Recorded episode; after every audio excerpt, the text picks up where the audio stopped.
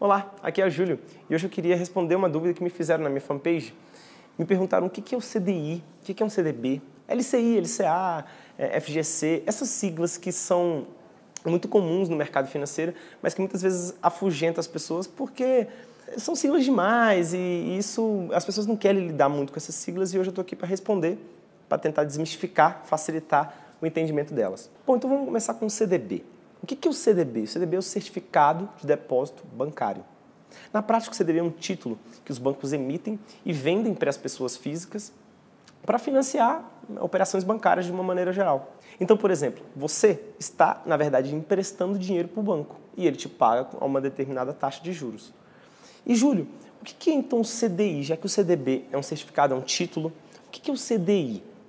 Na verdade, antes de falar do CDI, eu queria falar o que é um título. Um título não deixa de ser um, um papel, uma folha de papel que o banco, te, que o banco emite, ou melhor dizendo, um documento, né? Porque hoje em dia não se vende mais título privado ou público em papel, né? Mas a ideia é essa aí.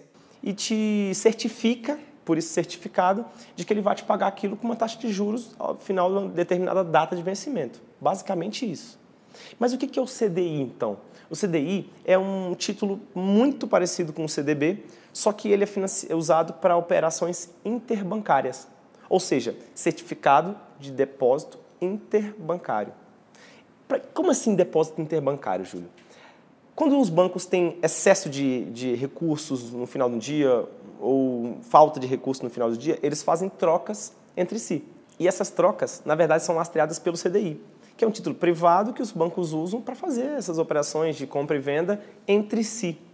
E por que, que se fala muito em CDB, é tantos por cento do CDI? O que, que é isso? O CDI, na verdade, ele virou uma taxa de referência do mercado. Então, por exemplo, quando se fala que um CDB vale 100% do CDI, nada mais estamos dizendo do que simplesmente esse CDB é igual ao CDI. Se o CDI vale 10%, esse CDB vale 10%. Agora, por exemplo, como acontece muito, um CDB que te pague 110% do CDI, o que, que quer dizer isso? Se o CDI está a 10% ao ano, o CDB vai te pagar 11% ao ano porque ele equivale a 110% do CDI. Infelizmente, não é 110% ao ano, como muitas pessoas pensam. É, na verdade, a taxa baseada na taxa do CDI. Agora nós vamos falar sobre as LCIs e LCAs e também sobre o FGC. Quando você coloca o I, letra de crédito imobiliário, A, letra de crédito do agronegócio. Então, na verdade, quando você compra uma LCI, você está comprando um título privado emitido também por bancos, que são usados para financiar o mercado imobiliário. Quando você compra uma LCA, você está comprando um título privado que é usado para financiar o mercado do agronegócio. Basicamente isso. Qual que é a vantagem das LCIs e das LCAs? A vantagem é que hoje ainda, não se sabe quando isso vai mudar, mas hoje ainda são isentas de imposto de renda. Mas elas têm uma desvantagem, que é o limite mínimo. As LCIs e as LCAs têm limite mínimo de investimento e é importante você saber qual é o limite mínimo da LCI ou da LCA que você está disposto a comprar. Bom, por fim, vamos falar sobre o FGC. O que é o FGC? O FGC é o Fundo Garantidor de Crédito.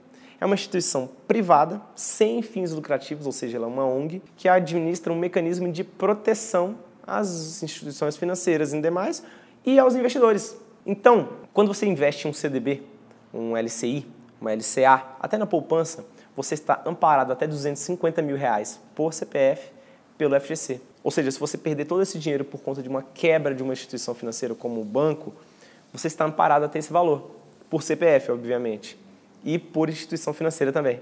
Então, por exemplo, então, por exemplo, digamos, tem uma mosca aqui. Então, por exemplo, Bom, então, por exemplo, digamos que eu tenha 200 mil e apliquei esses 200 mil numa LCI, numa instituição financeira X, digamos. Esses 200 mil já renderam ali por volta de 10, 15 mil, por exemplo, e essa instituição financeira quebrou. Eu estou amparado pelo FGC, não só nos 200 mil iniciais, como também nos 10, 15 mil, que são o rendimento desse investimento. Ou seja, esse fundo é um fundo muito importante que presta um serviço muito interessante aos, aos investidores e às outras instituições financeiras também. Bom, então é isso. Espero que você tenha gostado desse vídeo. Não deixe de compartilhar, não deixe de mostrar para as pessoas que essas siglas não são nada demais, não são um bicho de sete cabeças. Eu acredito muito que as pessoas estão fora do meio dos investimentos porque essas siglas não são amigáveis e acaba afastando, afugitando muitas pessoas e elas acabam investindo com banco, investindo com gerente de banco. E entenda, definitivamente, gerente de banco não é o seu assessor financeiro, não é o consultor financeiro, ele não vai te dar as melhores aplicações. Ele vai dar as aplicações melhores para ele, as aplicações melhores para o banco e não para você. Então, se você quiser que eu fale um pouquinho melhor também sobre cada um desses, se você quiser que eu faça um vídeo sobre cada um desses que eu falei nesse vídeo, comenta aqui embaixo qual o título desses que você gostaria de entender um pouco melhor, que eu vou fazer um novo vídeo é, a partir dos comentários que eu estiver recebendo aqui no canal ou na fanpage. E espero que você tenha gostado. Não deixe de curtir também, se inscreva no meu canal do YouTube, porque lá você vai receber os vídeos assim que eu posto. O Facebook não espalha tanto, mas o canal do YouTube ele te manda um e-mail assim que eu colocar um novo vídeo no ar. Então eu te vejo no próximo episódio. Tchau, tchau.